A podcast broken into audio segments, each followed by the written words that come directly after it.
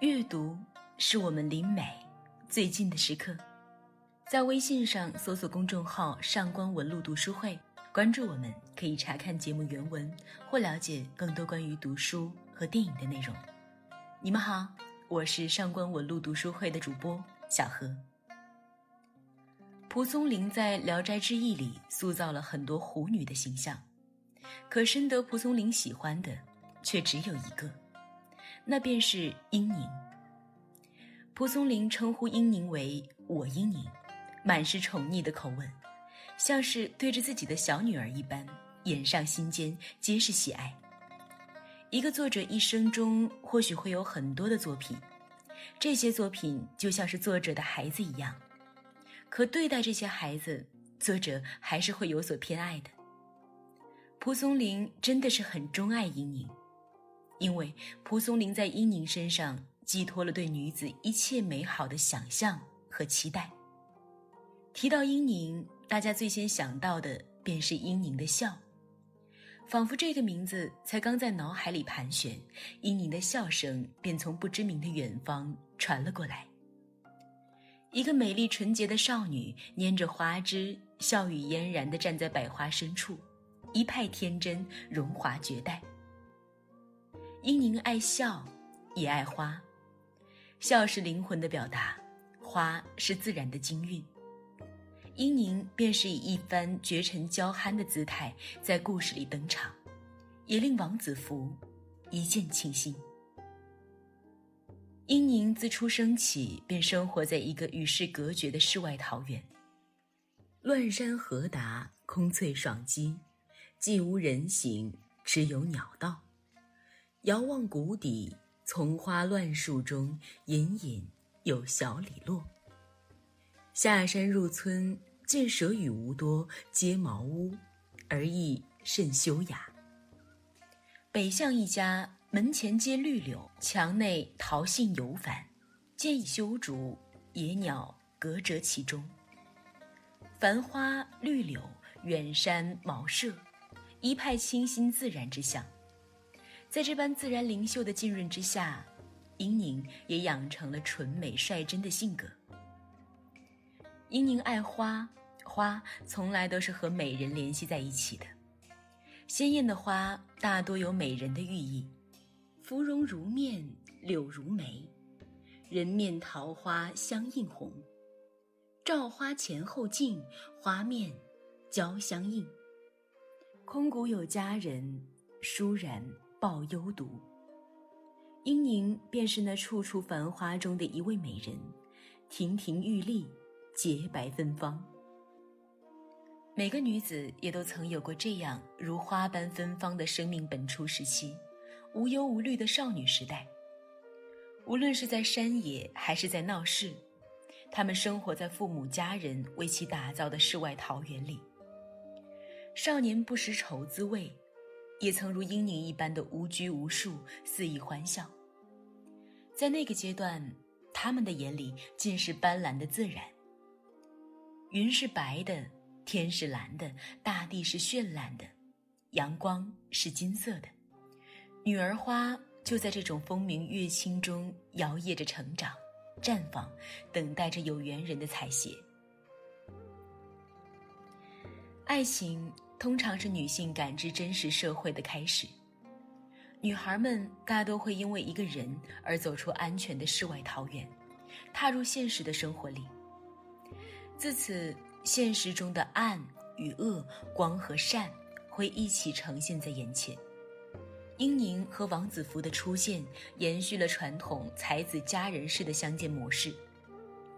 众里寻他千百度，蓦然回首，那人却在灯火阑珊处。王子服在一次郊野游玩的时候，在游女如云间遇到了英宁。有女郎斜壁，拈梅花一枝，荣华绝代，笑容可掬。英宁的出现总是伴随着花，在这里，花成了他和王子服之间的爱情媒介。英宁见有陌生男子目不转睛地盯着自己，便和女婢说：“个儿郎目灼灼似贼。”他把花扔在地上，和女婢离开了。英宁初见王子服，心里应该也是喜欢的，否则爱花成癖的他，又怎么会把心爱的花丢在地上？他心里也是期冀着王子服会把这花捡起去珍藏吧。也有蔓草零露团兮，有美一人清扬惋惜。邂逅相遇是我愿兮。美好的邂逅是爱情吹响的号角。王子服把英宁丢下的花捡起，珍藏于身，并开始了痴迷的思念。衣带渐宽终不悔，为伊消得人憔悴。这思念让他寝食不安，失魂茫然。无声来探望，用谎言给了他希望，进而是失望。他便决定自己去寻找梦中的姑娘。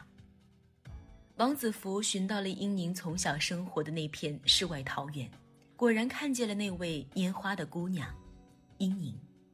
他把自己珍藏的枯花呈给英宁，以表明心迹。英宁问他为什么花枯了还如此珍爱，他说：“我非爱花，爱拈花之人耳。”这种纯挚的感情，早在千年前就曾在诗三百里吟唱过。背风静女，静女其鸾以我同管。同管有尾，月亦如美。自牧归啼，寻美且意。肥乳之为美，美人之仪。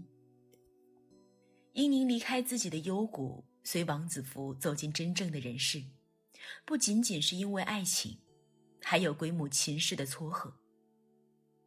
波伏娃曾说。对女子而言，婚姻是唯一和社区融合的途径。若没有人娶她，从社会的立场来看，她是被浪费了。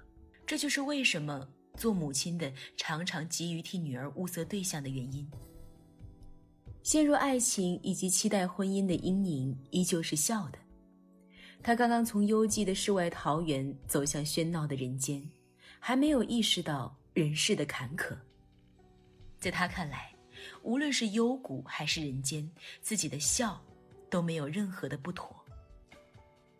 英宁虽是狐女，却不是真正意义上的狐族精灵，她是狐女和人类所生，身上有一半的人类血统，这让英宁更具有人化的倾向。她初涉人世，融于这个世界的法宝，不是神奇的法术，而是纯真的笑容。然笑嫣然。狂而不损其媚，人皆乐之。邻女少妇争成迎之。英宁的笑让她很快融合到了人类的社会里，而她本人也被大家所喜欢。有人说，英宁整日没心没肺的笑，很像一个傻姐儿。可她真的傻吗？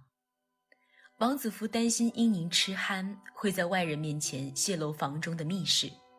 可英宁却守口如瓶，从未泄露一句。不仅如此，她的笑还可以化解家庭的烦恼。每指母忧怒，女至一笑即解。奴婢小过，恐遭鞭处，折求一母共化，罪必投剑，恒得免。老子有云：“大智若愚，大巧若拙。”英宁的笑。是藏着大智慧的，所以当英宁面对西林子的轻薄的时候，巧用计谋惩治了那个登徒子，致其身亡。这一点和王熙凤戏弄贾瑞有着异曲同工之妙。能有如此计谋的人，又怎么会傻呢？蒲松龄评价说：“观其滋滋憨笑，似全无心肝者；而墙下恶作剧，其侠。”殊甚焉。蒲留仙用“侠”字评价英宁，可见是称颂其聪慧机警的。西林子之死让王子服去了公堂，虽然有惊无险，但事关家族的颜面，婆婆训斥了英宁憨狂尔尔，早知过喜而弗忧也。当英宁意识到自己可能会给夫家带来难堪的时候，她便收敛了笑容，再也不笑了。至此，英宁的性格发生了颠覆性的改变。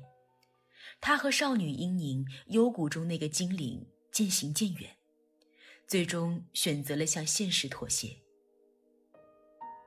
由孝到不孝，是一颗自由灵魂向规范灵魂的转化，是本初人格被世俗社会同化的过程。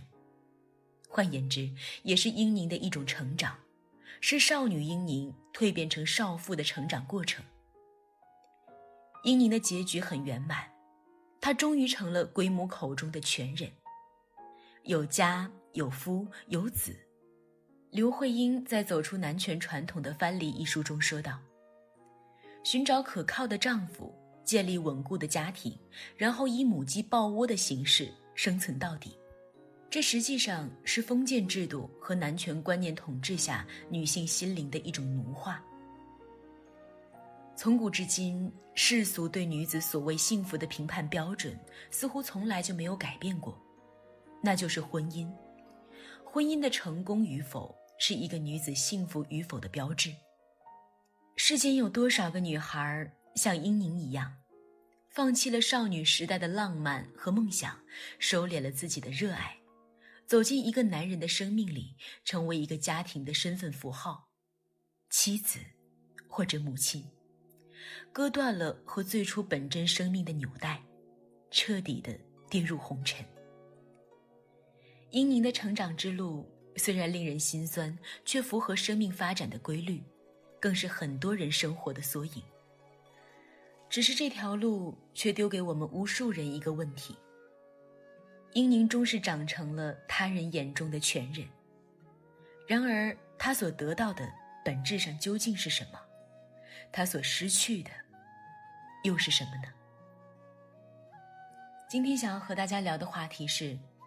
你认为一定要结婚生子，人生才是完整的吗？欢迎在评论区里留言，和我们分享你的心情。如果你想查看今天节目的内容，请到微信上搜索公众号“上官文露读书会”。阅读是我们离美最近的时刻，让我们共赴一场美丽的约会。今天的读书就到这里，我们下期再会。